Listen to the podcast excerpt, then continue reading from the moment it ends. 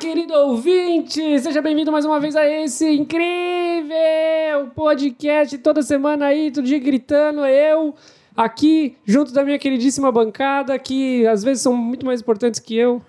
Nossa, Ele, Tá tudo ele- a ver. te- é, ó, eu sei, eu entendi. ele falou, ele falou com a animação de quem não pagou seis reais no Copa Americano essa semana. Juro, tava, tava atrás de um Copa Americano, foi comprar na porra da Vila Olímpia e pagou seis reais no Copa Americano. É, eu, tô, eu tô arrependido porque no Jabaquara eu paguei 1,25 no mesmo copo. É isso. Eu sou a Ariane Love Maltini, pessoal. Eu sou o Vitor Trindade. Eu sou o Francisco Junqueira e vou pedir desculpa com antecedência.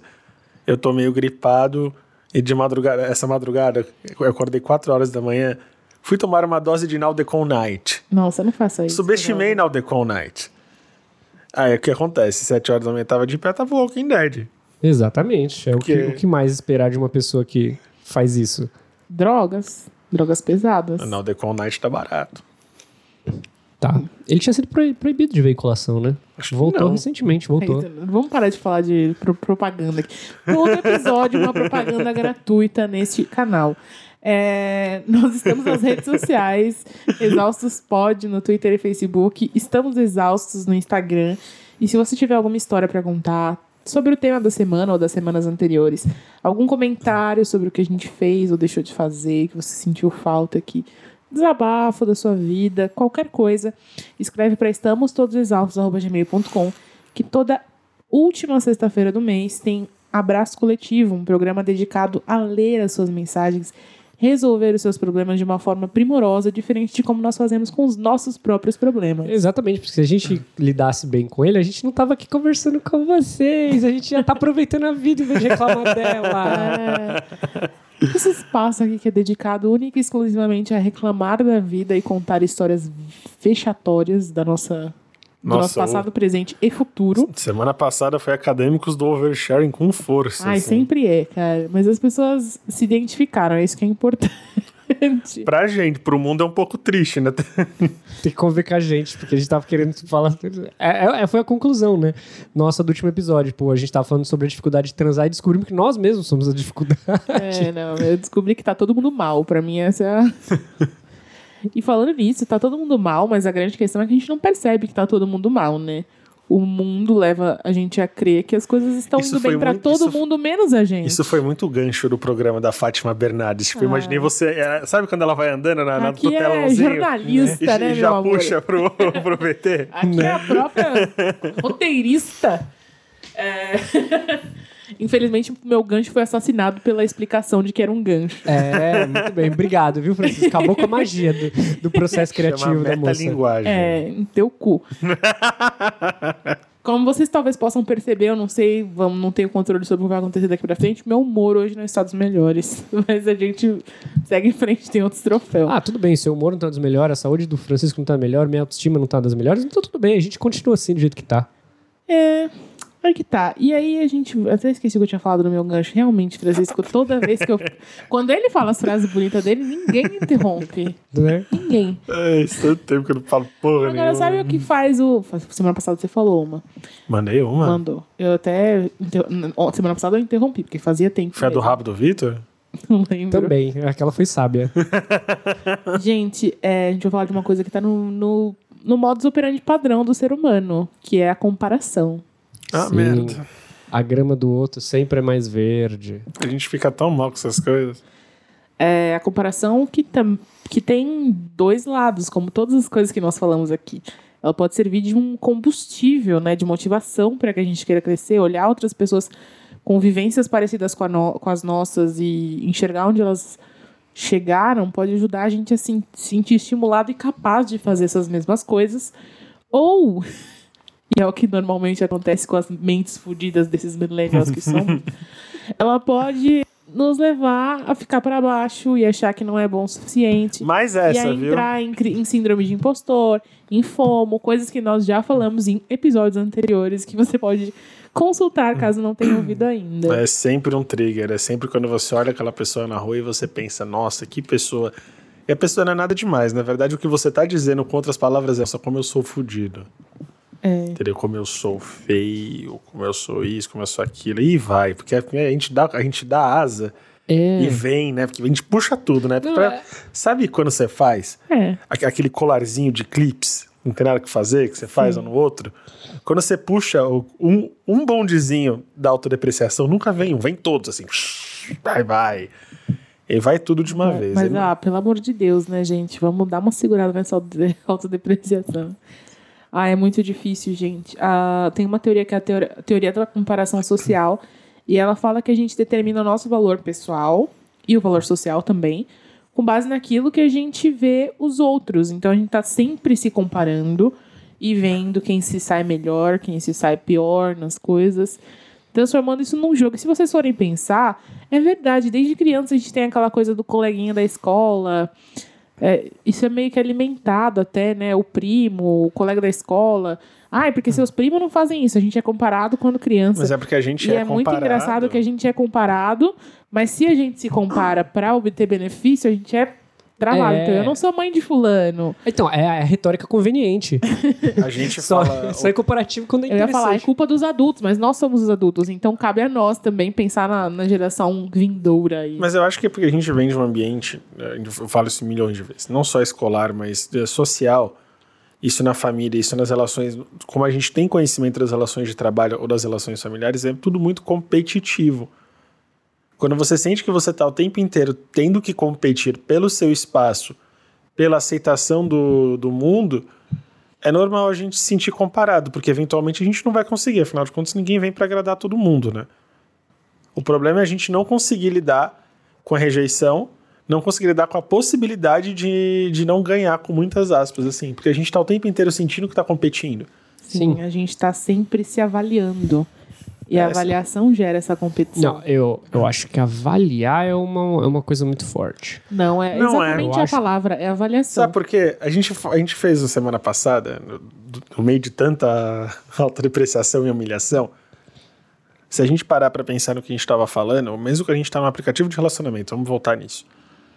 A gente tá ali pra ser avaliado. E pra avaliar. E, e, e pra avaliar. Ah, como é, é, a, é a moeda de troca. Pra você poder avaliar os outros, você tem que deixar que os outros te como, é, avaliem. como é que a gente, mas como é que a gente vai aceitar a avaliação do outro se a gente mal consegue aceitar a nossa avaliação sobre nós mesmos? Sim, e a gente, tá- a gente tem uma avaliação que não é assim, não é, não é rasa como, como seria no aplicativo. É porque no que- aplicativo a gente avalia o que a gente tá vendo ali e pronto.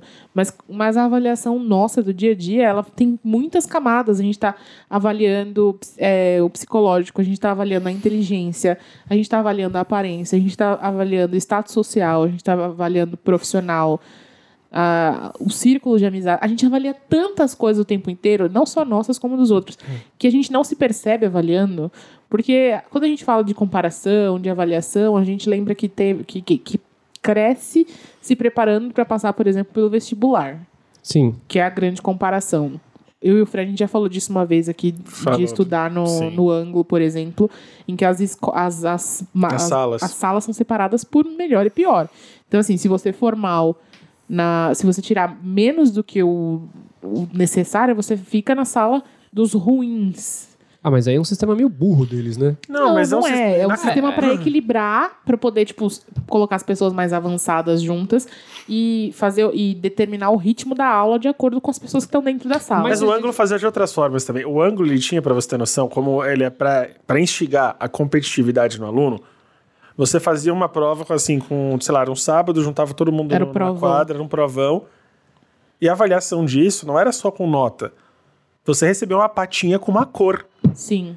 E existe a possibilidade de você ter a cor neutra, que era um cinza meio preto, assim, que você, Isso é tipo, muito não. bosta. Você, é, você sequer conseguiu ganhar uma cor. Cara, isso, isso é pior que exame Chunin, tá ligado? E aí, a- É, e aí tipo, a melhor escroto, era a patinha dourada. Era dourada, isso. Eu peguei uma vez só dourada. Mas eu pegava sempre, mas a minha escola não era muito fácil pegar a patinha dourada. Nossa, Quando eu a fui pro, pro cursinho, aí. Nossa, é, eu não sei como é que funciona essa metodologia de, de, de ensino, mas dá, dá vontade até de chamar o É cara uma das do ano. melhores, no caso, para vestibular. O problema é como o nosso mundo é organizado e Só não que como a A, que- metodologia a que- do ensino. a questão não é se vai dar certo ou não como ensino. A questão é, para um adolescente entre 15 e 17 anos, se você tem qualquer dificuldade, o que não é difícil de acontecer no formato de ensino no Brasil, Você não vai ponderar, sua mãe não vai ponderar, seu pai não vai ponderar, a escola não vai ponderar A sua se é, o saúde ens- mental. se é o ensino que tá ruim, se é a sua saúde mental que tá prejudicada. O que vai ser constatado é você tem, você é burro, basicamente, isso, com outras palavrinhas. É, e é tipo assim, não, era uma coisa que assim, não- eu falei assim, ah, na minha escola era fácil, aí dá a entender que a minha prova era diferente. Mas não, eles faziam de um jeito que era pra você entender como você tá em relação a todos os outros competidores do vestibular com você. Então, tipo assim, era a mesma prova no Brasil inteiro, pra todo mundo que estudava ângulo, no mesmo dia. Nesse do ângulo, inclusive, para fazer essa avaliação que você está falando, tinha uma coluna. Dentro dessa coluna, vê se você consegue visualizar, tinha uma linha. Hum. A coluna era o seu desempenho. A linha dentro da coluna era o desempenho de outras pessoas de Era um outras gráfico. escolas. Turma. Era um gráfico, vinha um gráfico. É. E aí eles faziam uma porcentagem de quão por cento na frente ou atrás você tá do geral. Francisco acaba de escrever um, de escrever um gráfico, gente. Então, não é? você já foi avaliado com É gráfico pra na isso que eu escola? gravo Já. o podcast. entendeu? É porque eu tô na merda e eu venho aqui eu dou risada, entendeu? É Mas, isso. gente, eu não acho normal esse ambiente não, escolar. Não é normal, era uma co- e assim, Não, é na porque eu achei engraçado você descrever um gráfico. Só que eu não descrevi Ele- o formato ele do gráfico, eu descrevi tipo, quais, olha, são, quais são os componentes que- de um gráfico, Vitor. Pra quem não tá vendo, é importante. o- É, e era bizarro porque assim, é, a minha maior frustração, e eu ia, eu ia muito bem nessas provas, eu nem lembro qual era, mas eu- acho que é química. Química eu, ia, eu tinha dificuldade. E aí eu vinha acima de- da média em todos, e química vinha. Era uma linha vermelha que ficava dentro do, da coluna. Era. Que tinha e procura. aí né? a linha saía da minha. Tipo, vinha mais do que a minha média. Uhum. E, e para mim aquilo era inadmissível. Eu me sentia muito mal quando a minha, a minha média vinha menor do que. E não faz sentido nenhum, porque, cara. Não, ninguém precisa ser 100% em tudo. Gente, vocês estão falando de uma realidade muito distante da minha. Eu vivi em escola pública minha vida inteira. Se eu sobrevivesse ao bullying, eu já tava acima da média. Mas você se compara o tempo inteiro também. Não, eu Essa sei, é mas eu tô que a gente não falando vai a expor aqui. realidade. Né? A gente tá Só falando que que, é isso- possível expor. Só que, o, só que a realidade da escola pública, por exemplo, é avaliada é, externamente. Você pode não saber, mas o seu mau desempenho numa escola pode determinar a quantidade de recursos que você vai receber, por exemplo. Como assim? Tem o IDEB. Hum. E dá toda uma questão de você ser político ou não, não sei o que. Tipo, até toda uma questão complexa. Mas a escola pública também é avaliada nesse sentido. Certo. Entendeu? Então, só, o que a gente tá querendo dizer é que e, colocar essa competitividade nas costas de criança e adolescente não é bacana. Não, não, isso é óbvio que não é. E a gente. E, e parece que acaba ali, ó, eu passei no vestibular, passou, acabou, faculdade é li- liberdade, não tem essas comparações. Mas não, a gente cresceu, a gente se educou dessa maneira. A gente tá livre da obrigação de ser o, de fazer a nota de corte, entrar no negócio, não, não, não tá livre da obrigação de mostrar o diploma para entrar na- no, no trabalho que seja. Quer dizer, nem sempre, né? Além de tudo, tem isso. Mas a gente não tá livre dessa educação que a gente teve de o tempo todo tá tendo que, olhando para o lado como se tivesse alguém competindo com a gente. Né? Como se a qualquer momento alguém fosse ultrapassar. É tão maluco que a gente faz isso dentro do trem. É o, é o conceito de como de pra, gente, pra gente ser feliz, para as coisas estarem ok, a gente precisa ter superado alguém ou alguma coisa, sabe? Tem que ter batido a nota de corte, tem que ter passado. Não, é que já, isso começou a vir fazer várias frases prontas que eu tenho pra mim mesmo quando, tipo, eu me fodo numa situação e aí eu tento me sobressair, tipo, ah, mas em compensação, a pessoa que ganhou é tal coisa, entendeu? Mas não precisa necessariamente ganhar. Vamos supor que você está numa situação, você está num ônibus. Hum. Aí você olha uma pessoa e você, tipo, você tava fazendo isso hoje, inclusive. Você tava com o perfil de uma, de uma menina Hum. E você tava com, com todo um discurso a respeito do padrão de fotos dela. Eu falei, Vitor, isso nada mais é do que a sua insegurança de achar que você não conseguiria nada com ela reagindo. Não, não, não é minha insegurança, é uma certeza. Defensivamente. Isso, Não, é, uma, mas é- isso é uma certeza. Isso não, isso não está em discussão no momento. Mas enfim. Não tem É, como você ter certeza disso, Vitor. É exatamente o que a gente tá falando. Aqui, ó.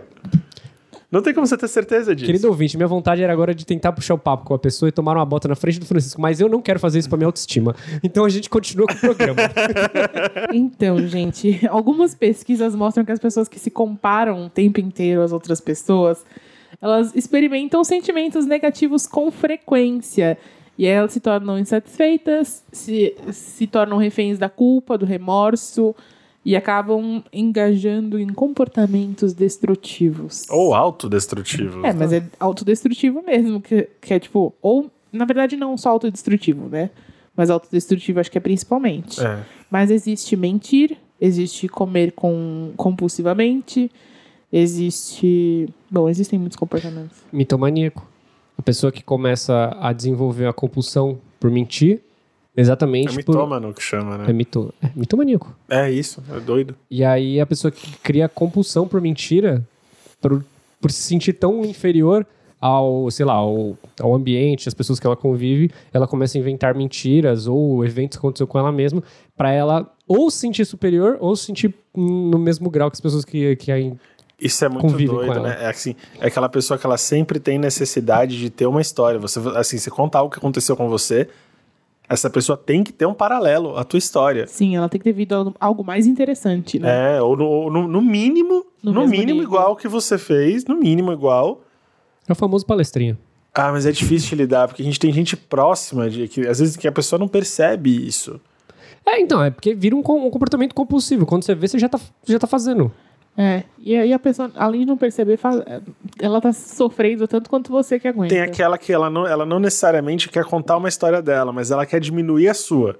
É. Então você conta a sua e ela, é, mas isso aí, isso, isso acontece muito com, na- nas nossas relações com pessoas mais velhas, né?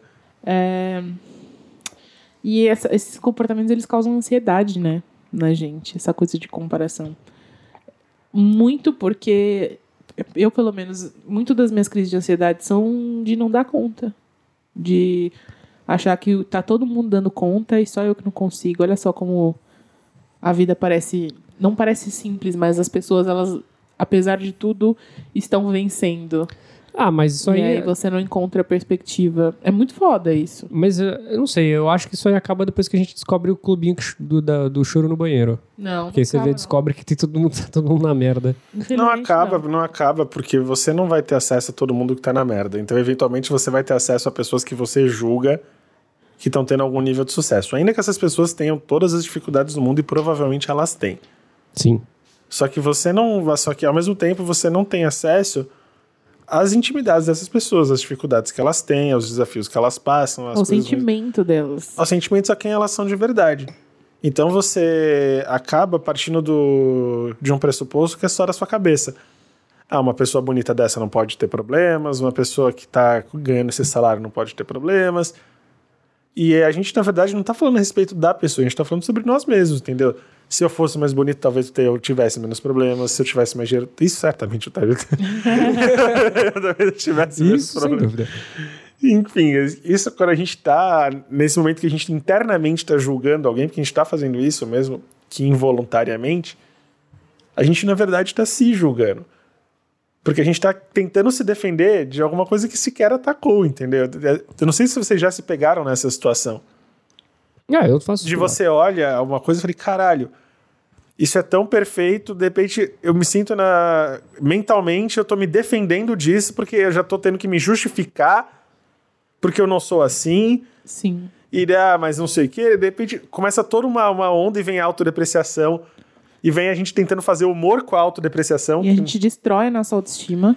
E a gente vai detonando a E autoestima. vai entrando nesse loop de justificativas e ao mesmo tempo, enquanto a gente está externalizando a justificativa, internamente a gente está entrando no- naquela coisa do, da síndrome do impostor e da sensação de fracasso. Eu Não sei se vocês já jogaram um joguinho onde você tem as bar a barrinha de vida quando você tá debaixo da água. Hum, Que você vai sentindo ela, vai, ela vai, ela bem vai aos abaixando poucos, né? de acordo com o seu fôlego acaba. Isso, só ela vai, pensa no coraçãozinho, vai metade do coração, é outra metade. Você vai fazendo isso. De repente você pira, né? A hora que, a hora que termina das duas, uma. Ou você. É quando começa uma musiquinha. Ou você Forte. entrou em comportamentos bem autodestrutivos ou destrutivos, daqui a pouco você tá, tipo, você tá super bem num- numa festa, de repente você começa a beber pra caralho porque você tá inseguro. Ou você se enfiou num quarto, ou daqui a pouco você se isola, daqui a pouco você, você tá de mau humor, ninguém, ninguém ao teu redor começa a entender. E na moral, tem mil processos acontecendo. Na verdade, é que você já não tem mais energia pra sustentar toda essa maluquice que você criou diante da tua insanidade. E, e existem estudos até que, que falam sobre isso. Eu li no meio dessa pesquisa que eu fiz meio rápida é, para a gente falar sobre isso, que provam que a gente se sabota mesmo. Então, assim, quando a gente está se sentindo bem, que a gente está se sentindo foda em alguma coisa, a gente vai se comparar com quem a gente acha foda. Uhum. E ao mesmo tempo, quando a gente tá se sentindo um merda, a gente se compara com quem a gente acha o mais merda dos merdas. Como se o merda fosse bom, né? É, e aí a gente alimenta aquela sensação de, meu, eu sou um bosta, olha, olha só, eu- eu devo ser pior que essa pessoa. Sabe aquela pessoa que te causa um sentimento ruim? Você começa a sentir aquele sentimento ruim por si mesmo, porque você, você pega aquilo pra se Nossa, comparar. sim. Você começa a usar ela como régua. Entendeu? E aí a gente volta naquela frase que o Franco fala aqui direto: é não se meça com a régua dos outros. E isso vale pra qualquer aspecto. Tipo, não dá pra você olhar aquela pessoa e só pelo resultado que ela mostra pra você, ou pela sua visão do que ela é no dia a dia, explicar uma coisa que tá acontecendo com você. Não tem Por como. mais que vocês vivam exatamente a mesma experiência, cada um vai viver de um jeito, cada um vai ter uma trajetória, cada um vai desenvolver uma parte diferente. Então, assim, não dá. É só falar uma coisa. Existe muito esse processo interno, de fato. Mas tem muita gente, sim, que só consegue ficar bem quando tá colocando alguém pra baixo. A gente tem que lidar o tempo inteiro. Pode ser um chefe abusivo, pode ser um namoro abusivo, pode ser uma amizade abusiva.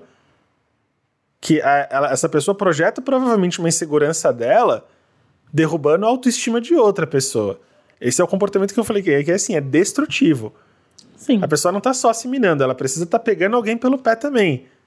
É, é a, é a situação, tipo, você pega até relacionamentos, sei lá, a pessoa aponta um, um- um traço em você que você, um, um comportamento que você sabe que você não é assim, só pra te fazer você se sentir mal, e aí aquela hora que você tem que se perguntar, peraí, mas com fulano nunca me chamou assim, ciclano nunca me chamou assim, por que, que você tá me chamando assim agora? Normalmente são pessoas que, assim, el- elas, elas provavelmente elas fazem isso, que elas estão que elas estão dizendo que é errado, Elas projetam. e aí elas projetam em você Uhum. pra não precisar se olhar.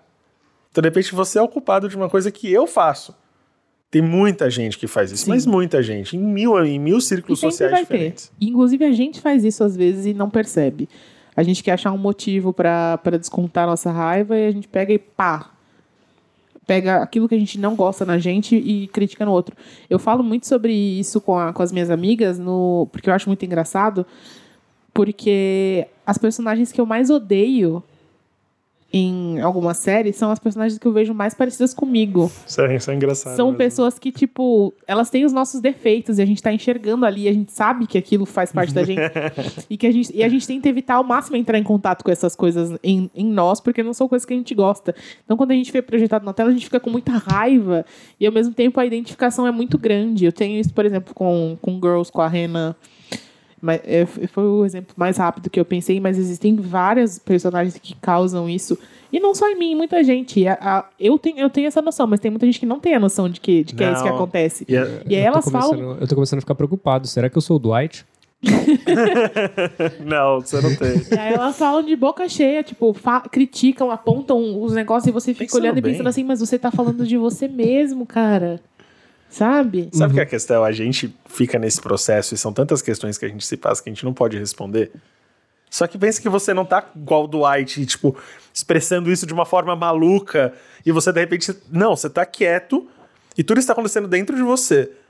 E se- tal- talvez fosse até mais saudável se você estivesse pegando um sorvete e enfiando na testa, porque você tá sinalizando pro mundo que Tem alguma algo coisa. errado. Tipo como se fosse um robô. Sabe quando o robô tá- do desenho tá funcionando errado? Que ele tá, tipo, falando em chinês, em qualquer coisa assim. Não, você não tá. E você tá lá e você continua porque a vida segue. Você tá na rotina de trabalho, você tá no sábado com amigos, você tá em algum lugar. Uhum. E as pessoas ao redor não sabem o que tá acontecendo. Porque afinal de contas a gente não é o robô que tá falando em chinês errado. Tipo, estou. É o Buzz Lightyear quando bate a cabeça é. começa a falar em tailandês. Puta, mas a gente vira o Buzz Lightyear na, na cena da Senhora Marocas. E, e isso sou eu, aquela cena sou eu escrito, sabe? Quando eu tô, tipo, no, no fundo do poço e alguém vem tentar falar comigo, tipo, é o Woody e o Buzz. É aquilo que tá acontecendo internamente. chapéu!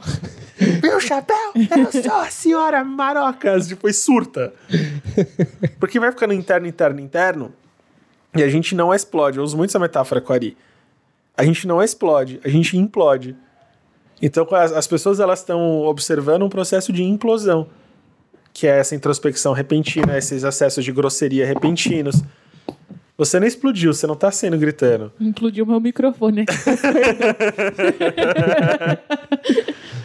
E isso é muito doido, porque como é que você vai explicar isso depois, entendeu? Tipo, É, então, é, eu, eu, eu lembro de você explicando esse processo pra mim, vou, vou tentar ilustrar pra vocês que estão ouvindo. no, no quesito relacionamento. Porque eu sou uma pessoa que expo, é, expõe muito sentimento, assim. Então é, é meio difícil pegar uh, oscilações de leve, porque pra mim dá pra perceber quando meu humor tá mudando, assim. Sempre. Só que quando eu tô me relacionando com alguém, eu tento conter isso, exatamente porque eu sei que é uma coisa muito, muito. E, tipo assim, espanta todo mundo da minha vida. então eu tento ser contida. O que vai acontecer? Eu vou estar tá calma, calma, tá tranquilo, tá tudo ótimo, sendo gentil, sendo doce. Aí, de repente, no momento em que, eu, que não der mais, que você já abusou de todos os limites da minha paciência, vai ser uma só, entendeu? E aí, tipo, a pessoa fica muito surpresa, porque como assim? De onde veio toda essa raiva? De onde veio tudo. Então, veio de tudo que eu tava guardando ali, que, tipo, tava implodindo, tava dentro de mim, implodindo, tava danificando só a minha existência, né? Só o que eu. O meu redor, não só a minha, talvez, provavelmente a dos meus amigos, que eu encho o saco deles, para não encher não, o seu. Não, enche. Não, enche, mas é. Faz parte do processo. E aí, de repente, pá em você. Né? Isso, e eu percebo que isso acontece com amizades também, às vezes. Acontece o tempo inteiro com todas as relações. Sim. É. No trabalho, gente. Quem, acho que o trabalho, o meu exemplo foi, foi relacionamento, mas foi meio burro, porque no trabalho todo mundo vive isso. Quer dizer, quase todo mundo. De engolir muito as coisas, porque a gente não tem essa liberdade de tem. responder, de, de ser mais hostil. Né? Então a gente tem que engolir, porque afinal a nossa vida meio que depende do fruto do trabalho como sempre, dinheiro fodendo todo mundo. E aí, nossa, muito anticapitalista. É, é exatamente isso que eu tava falando. Eu, me fez lembrar uma conversa que eu tava hoje em dia tendo com, com a colega minha e eu tava falando, tá, ouvi tal, tal, tal coisa no trabalho. Eu até pensei em responder. Só que aí eu ia estar tá batendo de frente com uma coisa que talvez não ia dar muito certo. E as, só que os boletos estão um pouco se fudendo pro que eu acredito ou deixo de acreditar. então, às vezes, você tem que ficar quieto. É, eu, a gente tem que dar. É, eu, tava, eu tô meio frustrada com algumas coisas da minha vida em geral. Ultimamente, eu até tinha escrito, tava falando, os meninos chegaram aqui, eu tava escrevendo a newsletter. Eu falei, mas eu não vou mandar, porque fala, é, tipo assim, muito abertamente sobre algumas coisas. Mas o que eu tava falando era sobre não dar conta. Sobre como essa, a nossa geração encontrou o autocuidado, e aí várias frases maravilhosas para você se amar, para você se, se libertar. E aí agora tá em alta falar assim, não é normal não dar conta. É, tá tudo bem se você não conseguir, tá tudo bem não dar certo. Só que isso, tipo assim, mesmo para mim, do alto do meu privilégio, que tem uma puta rede de apoio, que tem os meus pais pra me ajudar, isso soa foda pra caralho. Porque... Mas eu acho geracional. Acho que a gente passou por um momento em que tava tudo. Eu sei que é geracional, mas você entende que, tipo assim, não posso não dar, não, não posso ficar falando para todo mundo toda hora, tipo, tá tudo bem não dar conta, se você não está feliz, liberte-se, procure outra coisa, você pode, não, é, é porque é um puta privilégio você poder largar e procurar outra coisa, ou mesmo sair do lugar do que você está fazendo, ou até não dar conta, tipo, às vezes as pessoas têm tem famílias para sustentar, elas têm que dar conta. E aí é que entra a parte do, do, comparativo. Mas tem tanta gente dando conta, por que, que eu não e, dou e isso conta? é uma coisa que eu, que eu, fala, que eu falei e, e que, que tá me, me corroendo essa semana. Eu achei engraçado eu ter sugerido esse assunto sem perceber que, era, que isso estava na minha cabeça. Porque eu, tô, eu fico nisso assim, tipo assim, minha mãe, na minha idade, já tinha duas catarrentas para cuidar e, meu, olha as coisas que ela faz, eu tô aqui, tipo, não é tudo isso que eu tenho que fazer e eu tô sabe, equilibrando os pratos aqui com muita dificuldade. E todo mundo da minha idade parece que tá tudo muito acertado, parece que tá tudo muito alinhado. Aí você entra no Instagram, tá todo mundo viajando uma vez por mês no mínimo, todo mundo casando, encontrando o amor da vida, tendo filhos, tendo. Eu tava falando dos meninos agora antes de começar. É, o Cristian Figueiredo teve neném e foi parte natural em casa. E aí, fotos lindíssimas do parque. Inclusive, um dia quero ser rica, porque se for pra ter um filho, eu quero ter registros maravilhosos assim. Perfeitos. E, e parece que, tá, que é tudo muito fácil.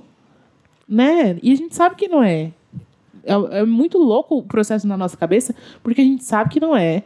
A gente sabe que aquilo é só superfície, que as pessoas têm dificuldades, mas é muito difícil assimilar que a nossa, a nossa dificuldade é válida. Nossa, eu fico imaginando na cabeça de uma mulher vendo essas fotos maravilhosas de um parto. E aí, na hora que chegar a vez do parto dela, ver que o bicho pega de verdade, que não deve ser tão maravilhoso é, então, assim. Porque... Eu acho que o Instagram virou o poema em linha reta do Fernando Pessoa, né? que eu nunca conheci alguém que tivesse tomado porrada. Todos são, se não príncipes, príncipes e deuses. E a gente só quer ver gente, a gente só quer ver um ser humano, alguém que tenha feito uma merda é também. o Francisco, que eu gosto. Fernando Pessoa tinha desaparecido por um tempo. eu, eu tava lendo que, que quando você tem uma derrota, uma falha, quando alguma coisa na sua vida não dá certo, você tem. Você deve a si o momento de não entrar nas redes sociais. Dá uma pausa, não entra. Porque a sensação de, de ins- insatisfação pessoal, de insignificância, de derrota, ela vai se amplificar se você entrar. Engraçado. Não importa quanto você, você filtre a sua rede para não ser tóxico, para não ter pessoas que te façam mal, vai ser pesado. Você vai comparar as coisas acontecendo lá com a, com a sua falha e vai. E todo mundo falha, todo mundo tem coisas que não dão certo, nem tudo vai dar certo na nossa vida. Seria maravilhoso se desse, mas infelizmente não. Então não faça isso. Você sugeriu esse tema. Caiu um job hoje lá, que a gente foi, que a gente foi fazer a conceituação, e eu optei por fazer uma conceituação de, de super-heróis, para pegar a pegada da Avengers e tudo. E tinha que aplicar os motes ali no. O que, que eu fiz? Eu criei um super-herói para cada mote. E a gente estava lá em, no departamento, estava discutindo isso e veio a dificuldade com a palavra resiliência. Né? E, a, e a minha chefe estava comentando que as pessoas elas têm uma dificuldade de entender que, que é resiliência faz sentido, as pessoas confundem muito com resistência. E resiliência, a gente estava com toda essa dificuldade de, de criar um nome para aquilo e tudo, porque. Como é, que a gente, o que, como é que explica que é resiliência? Que é justamente essa capacidade de, de se adaptar, de entender Ela a tá mais falha. vinculado à elasticidade do que à resistência. Isso, de aceitar a falha, entendeu? De você entender, de você se adaptar, de você ser mais elástico mesmo. Uhum. E não necessariamente a resistência, que é tomar porrada e pronto. É. Sim. Tomar porrada e resistir. Então, ser resiliente é importante pra caralho nesse processo, porque a gente não vai conseguir ser resistente o tempo inteiro. Não. Não, tem essa coisa do do rock, né, que ele fala que não é a quantidade de, de, de murro que você dá, a quantidade de murro que você aguenta. Isso é legal até página 15. É, não, não é, não é a quantidade de socos que você consegue dar, mas sim a quantidade de, de vezes que você consegue levantar depois de ter tomado soco. Às vezes você só não quer levar soco nenhum. Mas vai levar. Vai. E aí é aquela coisa, você tem que escolher suas batalhas, né? Tem que escolher o que vale a pena. A porrada que você vai levar é a porrada que você desvia. Essa cena do rock é uma porrada de forma geral, porque ele vira e fala: a vida, ela, o objetivo da vida é te deixar de joelhos. E você vai ter que escolher se você vai ficar de pé ou se vai continuar de joelhos. Porque se você ficar, a vida não vai fazer esforço nenhum pra te levantar. Nenhum. Ela, vai, ela quer te deixar ali. A partir do momento que você escolher ficar de joelho, você vai continuar durante um bom tempo. Você vai ficar, você vai ficar prostrado. Quando você pegar alguém pra se comparar, igual eu falei aquela hora, que a gente quando tá se sentindo muito bem, a gente vai lá e se compara com o melhor, que é pra gente poder depreciar o que a gente tava sentindo muito bom. E quando a gente tá se sentindo muito mal, a gente vai lá e compara com um amigo que é. Amigo não, né? Que não- a gente não vai achar que falar com um amigo é um bosta. Não tem nenhum amigo que é um bosta. Mas a gente vai comparar com aquela pessoa que pra gente é o pior exemplo da situação. Pra gente poder falar assim, nossa, eu sou ruim mesmo. Por que, em vez disso, a gente não olha pra pessoa na hora da comparação e aí, bom, se eu quero me comparar ao meu amigo que é muito bom, eu quero me comparar não no sentido de tipo, ai, nossa, olha, não- nunca vou ser tão bom com, ele, como ele, mas no sentido de tipo, ah, o que será que ele pode me ensinar? Uhum. É, que eu posso, obviamente, não só de forma abstrata, do tipo, ó, vou olhar a história dele e me inspirar, mas até no sentido de tipo anotar as coisas e pedir ajuda, pedir dicas e tudo mais, sabe? É, e isso vale pra tudo. A, a gente, olha aquela pessoa que tem pontos negativos e a gente se compara com aquela pessoa. Por que a gente não lista o que, o que nos tá, o que está fazendo a gente se sentir daquele jeito? O que naquela pessoa nos inspira aquele sentimento? Porque eu acho que existe Ruim. um sentimento tão ancestral quanto essa insegurança que é uma coisa do ser humano, não é uma coisa necessariamente Ah, vinculada a caráter que é a inveja.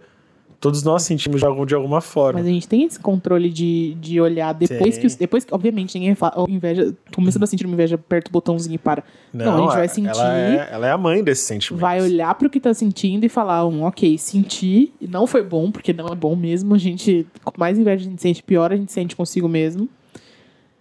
Mas depois que a gente sente isso, a gente pode olhar e falar assim, cara, agora vamos ser racionais. Esse é um processo iluminado, porque normalmente a pessoa que não consegue trabalhar esse sentimento de inveja, a primeira coisa que ela faz é negar que ela sente Sim. E a segunda coisa que ela faz, sem perceber, é o que a gente falou, começar a criar esse sentimento de raiva a partir dessa inveja. Não podendo ser isso, porque ela não percebe que ela acha que é uma coisa fora do comum, vou começar a detestar. Então eu preciso diminuir isso para que eu me sinta par com isso.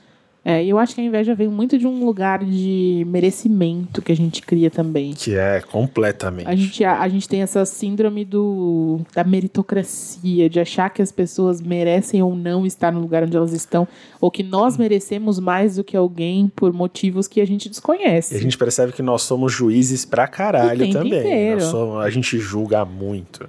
Ah, a gente faz piada o dia inteiro no Twitter de meritocracia, mas tá todo mundo ali em alguma área da vida pensando, pô, aquela pessoa não merecia aquilo e eu merecia. Todo mundo já Até relacionamentos. Sim, princip- eu acho que principalmente em relacionamentos. Tem relacionamento. Eu A gente, isso quando a gente vê um dias. filme, quando a gente tá carente, velho, é tão, é tão cruel o que a gente faz consigo mesmo quando a gente tá carente, porque a gente começa a observar ao redor e ver o relacionamento das pessoas e pensar, porra, essa pessoa não merecia ninguém. Se essa pe- até até fulano tem alguém, Essa pessoa não não merece tenho esse ninguém. carinho na bunda. eu nem- Você joga isso pro universo, daqui a pouco vai aparecer carinho na bunda na tua vida e você vai reclamar de novo. É verdade. Ó, eu, eu, eu queria pontuar que na semana passada o Francisco falou que o Vitor atraía mulher que, que tem tesão anal. Tesão anal não, se fosse isso seria o contrário. Tesão pelo cu dele, no caso. Mas agora a gente acabou de perceber que ele parece que, que, que gosta, né? Na- Nossa, gente, é um meme. Vocês nunca viram o meme do carinho na bunda? Não. Ai, meu Deus, vocês têm que frequentar mais o Twitter então. Vocês não estão frequentando mesmo o Twitter que Pensei que você eu. ia falar, você tem que frequentar mais minha bunda. Oxi! Oxi. Tem a promoter da bunda dele aqui daqui a pouco. Mas voltando. Ó, quem nunca quis se sentir melhor com alguma situação bosta que viveu e f- eu falo assim, bom, ai, pelo menos não tô igual a fulano, pelo menos não aconteceu tal coisa. Então, mas isso é um jeito da, da gente verbalizar a nossa autopiedade, porque a autopiedade, ela tá grudadinha na autodepreciação. Então a gente vai da autodepreciação, sou isso, sou aquilo, sou aquilo. Daqui a, daqui a pouco a gente chega no, no momento da autopiedade, quando a gente começa a fazer esse tipo de coisa, sendo cruel com os outros, enquanto a gente é cruel conosco. então a gente, é, a gente vira. É uma maluquice, é sério. A gente tem que começar a reconhecer que a gente tem algumas metas que são irreais, que são inalcançáveis e que ou as métricas mesmo que a gente está usando consigo mesmo então, não- são inviáveis. A gente tem que observar o olhar que a gente está tendo. Então, assim, é aquela coisa, não, não usar a régua do outro para se medir, porque aí é- são unidades de medida diferentes. Eu tenho um amigo meu que o que ele Entendeu? fez assim, ele jogou o O parâmetro. Francisco é Celsius e eu sou Fahrenheit, sabe? ele jogou o parâmetro no caralho. Então ele fala: Eu não vou ser o Rodrigo Hilbert, mas qualquer coisa abaixo disso eu consigo ser. ah, Falei, funciona. Não vou dizer que eu conseguiria viver assim, mas eu acho que funciona. Qualquer coisa. A gente tá falando de um, de um gradiente com várias tonalidades. 50 tons de Francisco. Não, não sou eu que faço isso, não, pelo amor de Deus. Não, e pessoas que comparam o seu relacionamento com o relacionamento dos outros. Hum, Gente, Se já não vale você comparar com uma outra pessoa, imagina duas pessoas diferentes com outras duas Mas pessoas. isso acontece normalmente o seguinte: eu e o Vitor temos um relacionamento. Aí quando. é- Essa crítica normalmente é verbalizada da seguinte forma: Olha como a Ariane e Fulaninho não são assim que nem você é. Como você vai É. saber? Olha como você. Olha por que você não é igual a ele? Ai, por que, que você não trata. Por que você não me trata igual a Ariane trata a Fulaninho? Isso acontece, mas muito, muito. É, mas é, aí é exatamente que- o negócio do relacionamento pros outros verem. Da vida pros outros verem em geral. Tanto relacionamento, quanto vida profissional, quanto vida pessoal. A gente externaliza o que os outros querem Eu, eu querem gosto- ver. A maioria dos casais que, que têm relações extremamente de abuso, de, de, de abuso de poder, de coisas, abuso- abuso psicológico, mas também agressões físicas, se você parar pra pensar no Com histórico. certeza. São pessoas que você, na, no rolê, você acha que, ai, que casal perfeito, eles são incríveis juntos, eles se amam demais. Todo agressor, isso, sem, isso você pode ligar no Datena agora. Todo agressor, vai lá o repórter do Datena perguntar pro vizinho: Nossa, mas eu não fazia ideia que ele fazia esse tipo de coisa. Sempre parecia tão pacífico, É. tão calmo, sempre é o mais pacífico. Matou a mulher porque ela disse não. Ai, mas parecia tão atencioso, tão cari carinhoso. Então, assim, a gente não pode basear o nosso relacionamento no relacionamento do outro, porque é só o que eles querem mostrar. É é o feed do Instagram, sabe? Tipo assim, É, Todo mundo vê os, as pingas que eu bebo, mas ninguém vê os tombos que eu levo. Entendeu? É, enquanto tá. Ninguém vai postar a foto do, da treta no- do casal. Mas logo depois da treta tem aquela selfiezinha de amor com textão no- na legenda.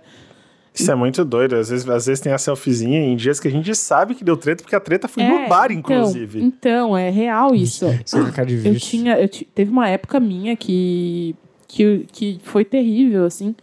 E acho que é por isso que eu tenho. que eu falo. Acho que eu falo todo episódio que eu tenho ranço das pessoas, porque eu sei o que elas são fora da internet, eu vejo ali e não é nada daquilo. E as pessoas estão lá louvando e eu fico tipo assim, gente, estão criando umas expectativas para si mesma.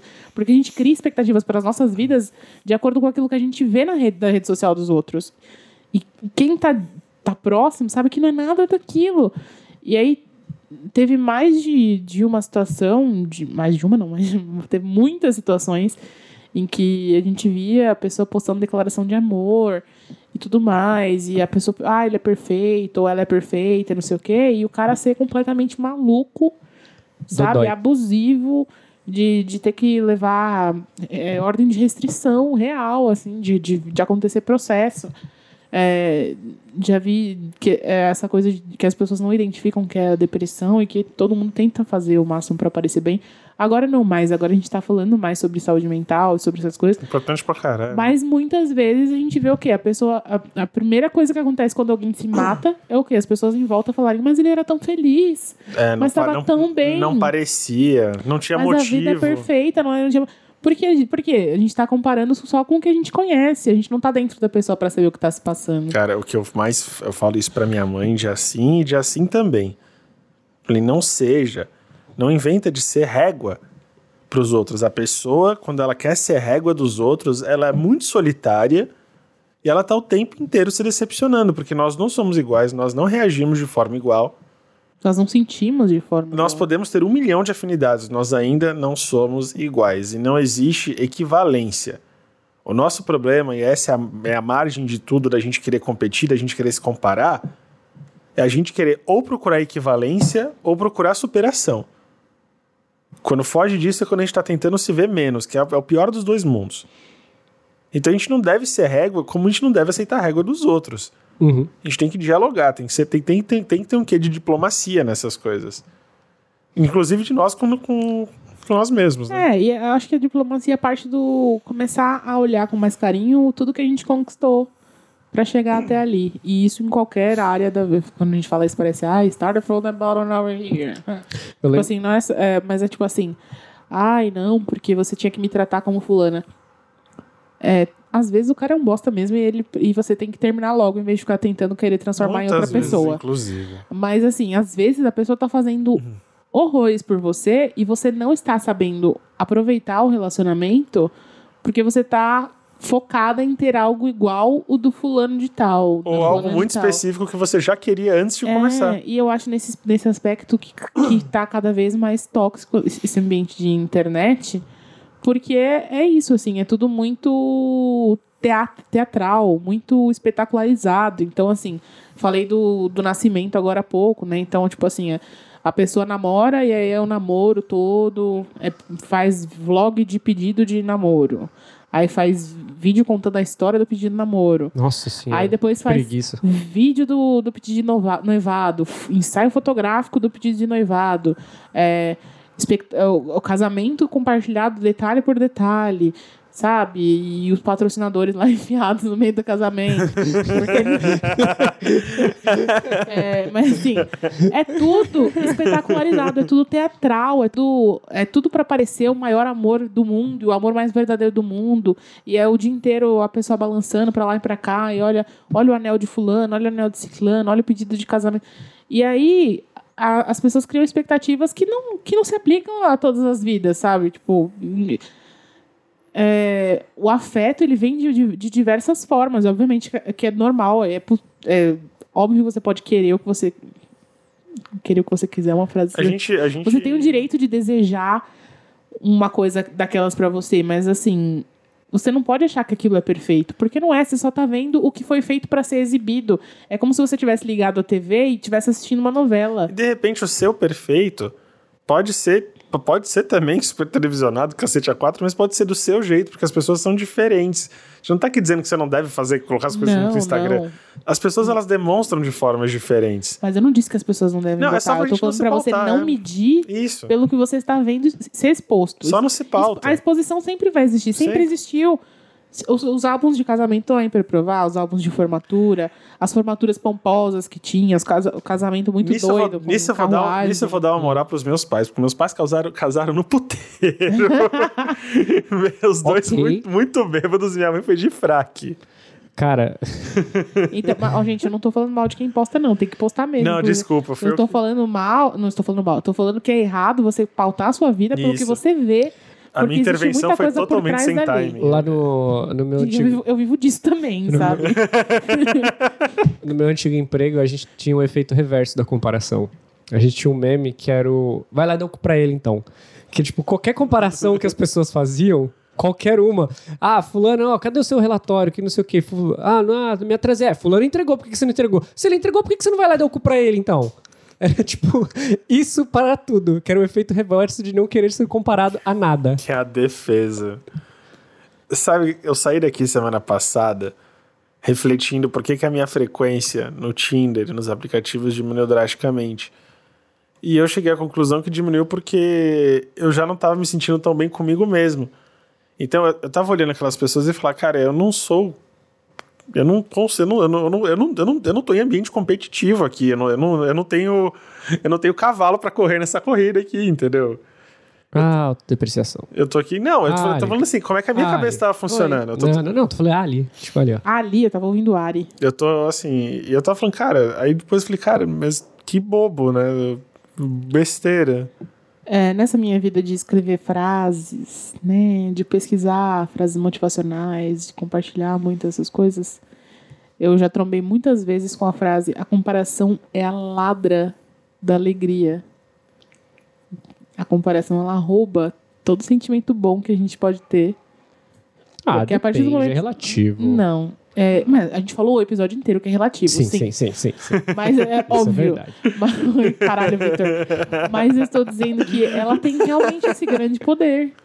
Uhum. Se você parar pra pensar, é, qual o momento primordial em que a gente perde. Tipo, ah, aconteceu uma coisa muito legal. Aí você fica muito feliz.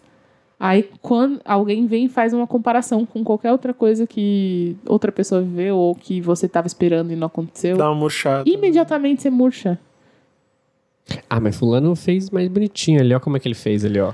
É, não, nem isso, assim. Ah, mas fulano já ganhou isso que você ganhou. Nem é tão grande coisa assim. Ah, mas seu primo é advogado. É. É, tipo assim, sabe? É, a comparação é uma coisa Isso, muito doida. é, essa é uma comparação corriqueira. Ah, mas fulano é, tá, tá, tá, virou servidor público, tá ganhando 10 mil. Quanto que você tá ganhando hoje em dia? Eu tô ganhando amor próprio. E não vira só uma questão de, de, de salário. A gente vê, você, a gente passa isso direto com, com os nossos ambientes domésticos. Vira uma questão de, porra, não é só quanto que eu ganho, é o que eu escolhi pra ser a vida inteira. Eu não quero ser longe de desmerecer os funcionários públicos, mas eu não quero ser funcionário público, não é minha vocação. E agora você tá me dizendo que a minha vocação tá errada? Só porque Porque outra pessoa tá ganhando mais em outra área, tipo, que é- eventualmente existem mais áreas que são melhores remuneradas que a minha. eu não posso fazer nada. O cara que é astrônomo na, na NASA deve estar ganhando muito mais do que eu, mas. E o que, que eu posso fazer? Eu não, não, eu não tenho, eu não tenho um, um quê pra astronomia. Eu não posso fazer nada. É muito difícil, gente. Essa é a conclusão. É difícil de marcar mentira. A gente tá bem triste hoje. É, hoje a gente começou o negócio de ti- tiste. Então é um pouco difícil falar de um jeito que não, que não, fa que não lembre que, que a gente precisa parar. A gente precisa se olhar com mais carinho. Ai, eu adoro essa frase. Eu falo essa frase todo episódio. Eu odeio quando eu falo uma frase que eu falo todo episódio, que eu, fico- que eu depois eu deito a cabeça no travesseiro e fico pensando assim, cara, será que eu, que eu me repito em loop nesse podcast toda semana? Será que eu tenho carinho sensação. comigo? Mas aí talvez seja eu não tendo carinho comigo mesma, né? É. E eu acho que a gente tem que ser carinhoso consigo mesmo. A gente tem que perceber, tem que se conhecer, tem que fazer terapia sim. Terapia não é coisa pra, pra doido, como as pessoas costumam dizer. Na verdade, doido Pra doido também. Mas é pra todo mundo. Um pouco mais pra eles. É, inclusive, esse negócio de pra doido, eu- o tema que eu ia sugerir antes desse era o que é normal? Porque clinicamente não, ninguém é normal, se você for pensar. Assim, existem pessoas. Não. É, e, a, Não. e a gente tem essa coisa de ai, queria ser normal, não, mas assim, deixa esse tema para outro episódio. Só me veio porque eu lembrei aqui, lembrei porque a gente falou isso aqui agora. Mas é aquela coisa, tem que fazer terapia, tem que se conhecer, tem que encontrar maneiras de, de se sentir bem consigo mesmo e parar de, de querer o que o outro tem. É, é um processo de se observar, que eu acho que não é uma coisa muito cultivada. Pelo fato de a gente estar tanto tempo comparando o que o outro está fazendo de melhor a você, você não começa a se comparar o, aquilo que você faz melhor e aquilo que você está feliz fazendo. Porque você está o tempo inteiro querendo fazer o mesmo que o outro, melhor que o outro. E vamos criar também um pouco do exercício de se olhar, como a gente está falando aqui, e de se falar também, porque eu tava, sei lá, fazendo. prestando atenção, por exemplo, nas rodas de conversa do, de almoço dos locais por onde eu trabalhei. Uhum. E são, assim, locais muito diferentes, as conversas não mudam. É quem emagreceu e quem não emagreceu, é quem não fez, por que, que, não, por que, que não veio, por que, que faltou, não sei o quê. Cara, senta e fala, eu fiz uma coisa legal hoje. É isso que você vai contar hoje. Você não vai falar. Porque, Isso. Fala de uma coisa que legal que você fez hoje. E se fulano vier falar, ah, mas não sei o que, disse que. E você? O que, que você tá fazendo hoje? Exercício pra todo mundo É. seu horário de almoço amanhã. Quando você chegar e falar, gente, eu fiz um negócio muito Você legal. vai ser o corta-vibe, mas vai ser o Corta corta-vibe isso, ruim. corta a vibe, corta essa vibe ruim, porque é, é, é é uma pentelhação, entendeu? E é- É, e isso alimenta muito essa coisa de competição. E a Porra, vida não é demais, uma é. competição. No fim, não é, gente. No fim, é, é nós por nós, entendeu? O que a gente con- conquistou, não conquistou. O que o outro conquistou, não conquistou. Uma coisa não altera a outra. O lugar do outro não tira o seu. A menos que seja uma premiação e tenha só um, troféu. Mas aí eu quero mais que você se for. Mentira. se tiver acontecendo uma premiação, não vai lá na- no palco falar de algo seu.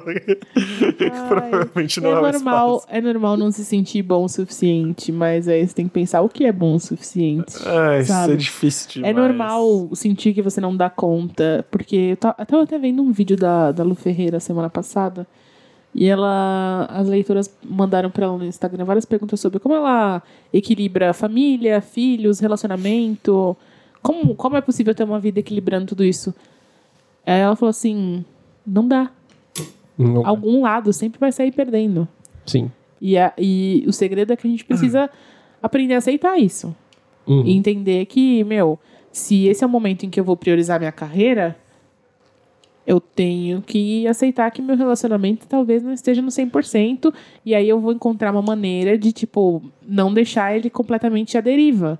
Então, assim, ai, nossa, estou focando, você fala assim, amor, eu preciso focar nisso aqui agora, mas a gente tem o date lá uma vez por semana, quinzena, mês, em que a gente tem aquele tempo para nós e aí o resto fica de fora. E aí nesse dia a criança tá tá de lado também.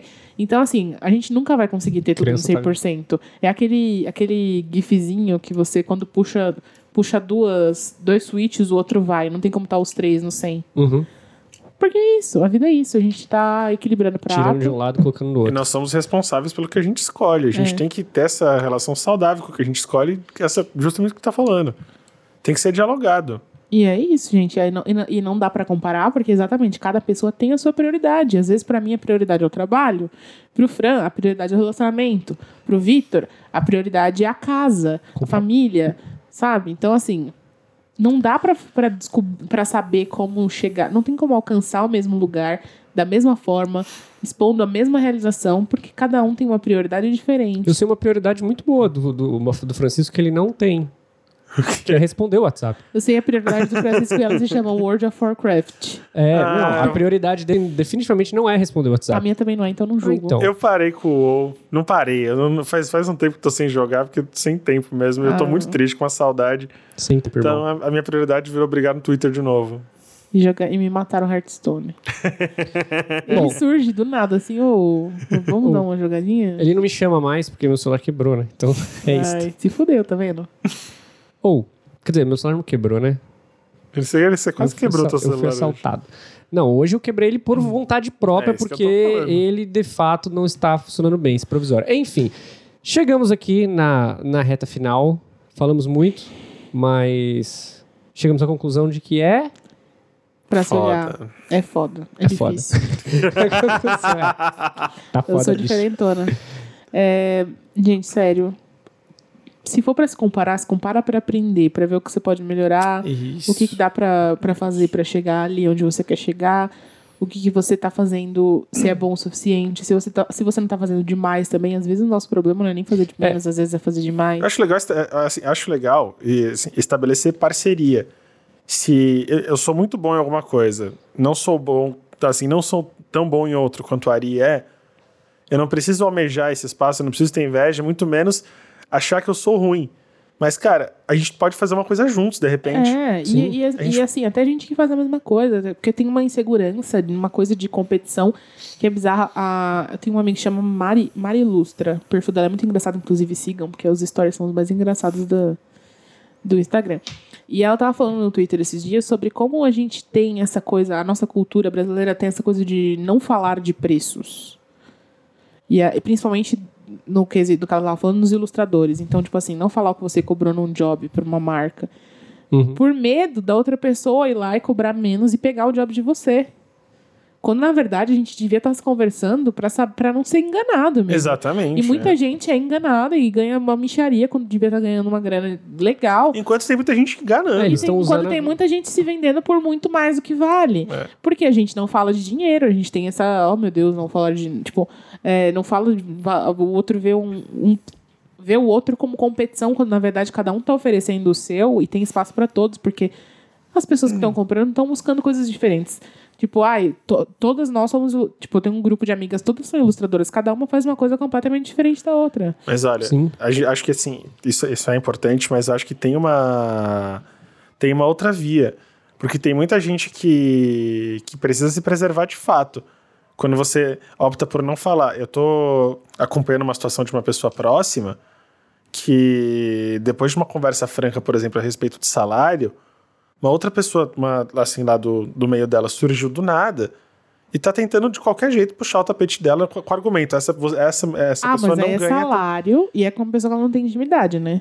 Isso. Não, justamente. Mas, assim. ter a- mas a gente tem que ter amigos pra conversar Mas assim. de né? dentro do mesmo local de trabalho, uma pessoa com, Ah, com, mas que, é com que que é ela confiava. Eu acho entendeu? diferente emprego e, e frila, assim. Fri- Ah, e- É, ou, tipo, trabalho de influencer, Aham. por exemplo, de criador de conteúdo, que eu odeio essa palavra influencer, Deus me livre. Mas, assim, trabalho de criador de conteúdo, que você lida com marca tal, que você não tem emprego fixo. No emprego, eu acho assim, não importa o lugar onde você trabalha, em algum momento vai estar todo mundo querendo meter a faca nas costas do outro, entendeu? É foda. É, é um lixo isso, é o lixo dizer isso. Mas eu acho que parece que é um ambiente controlado para que as pessoas queiram se matar em algum momento. na, na minha empresa, na última, ou rolou isso. Tipo, era meio que ninguém, ninguém se falava de quanto ganhava. Todo mundo trabalhar, trabalhando, até que uma pessoa se sentiu insatisfeita e falou: Ó, tô ganhando tanto e não gosto. E aí, outra falou: Oh, mas eu ganho diferente disso. E aí foi ver uma cadeia de várias pessoas que faziam a mesma função e cada um ganhava um negócio diferente. E aí, bicho, descambou numa treta com a Foi no teu outro diretoria. trampo lá? Foi. Foi. Eu lembro desse. Isso aí foi, isso foi um bagulho muito cabeludo. Que dizia, oh, foi uns dois anos pra Eu resolver essa lembro que você pica. contou, é, eu lembro. Foi uns dois anos pra Foi, resolver com- essa foi com o teu médio gerente, inclusive. Sim, é, inclusive a, a minha promoção saiu no meio dessa treta. Porque.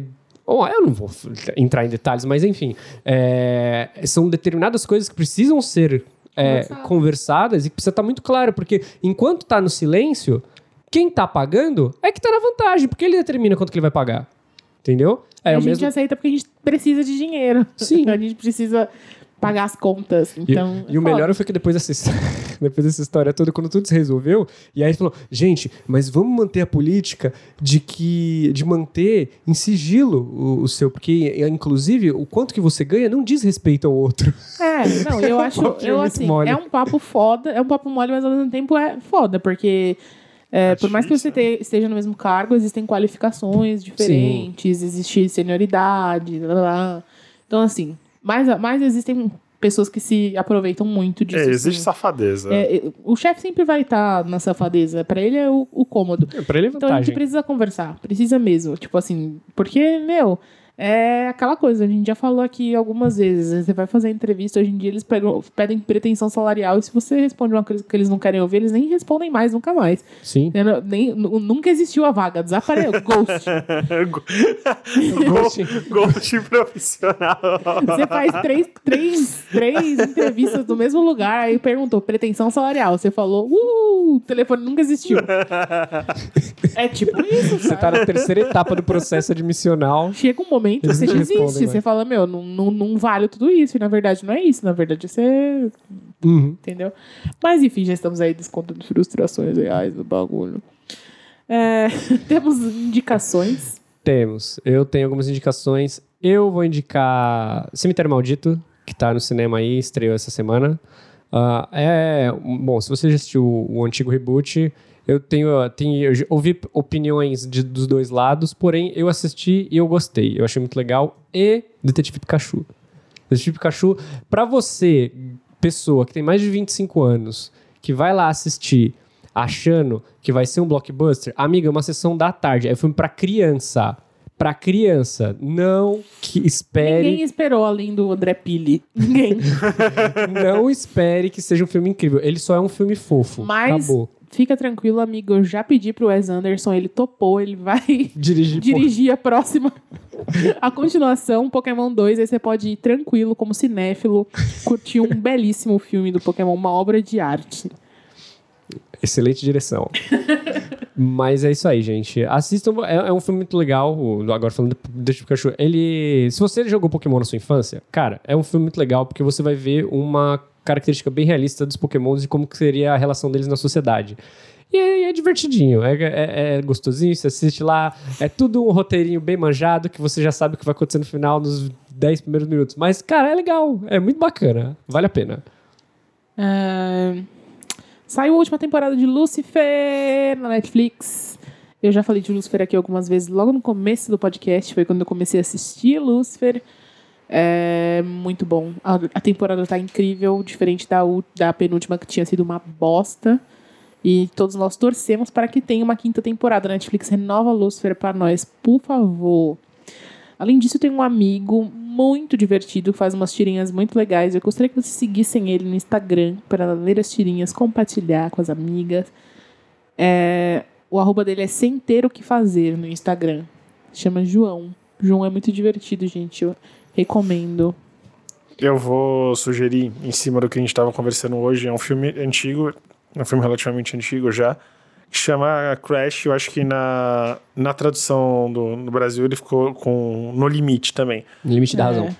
E ele pega tudo isso que a gente falou à luz do preconceito racial, entre outros tipos de preconceito, entre preconceito de arquétipo, de estereótipo, de preconceito social, e de como a gente cria essa- é, esse, esse senso de competição, esse senso de selvageria em cima de primeiras impressões, em cima de coisas que a gente só vê, que a gente interpreta do outro, assim, no caso do filme sobre cor da pele, sobre situação social, sobre mil pequenos aspectos do nosso dia a dia, e como isso consegue virar um grande botijão de gasolina perto de um isqueiro. E é muito doido, tipo, é sério, é uma, é uma, é uma senhora experi- experiência social, não sei como é que esse filme caiu no esquecimento, tipo, a gente tem que retomar ele com força, assim. Então é isso. Ficam aí as indicações desse episódio de hoje. E algum último recado? Nós estamos nas redes sociais. Exaustos Pod no Twitter. Não, é? No Twitter, Exaustos Pod. Não existe uma vez que eu vou falar as coisas que eu não erro, né?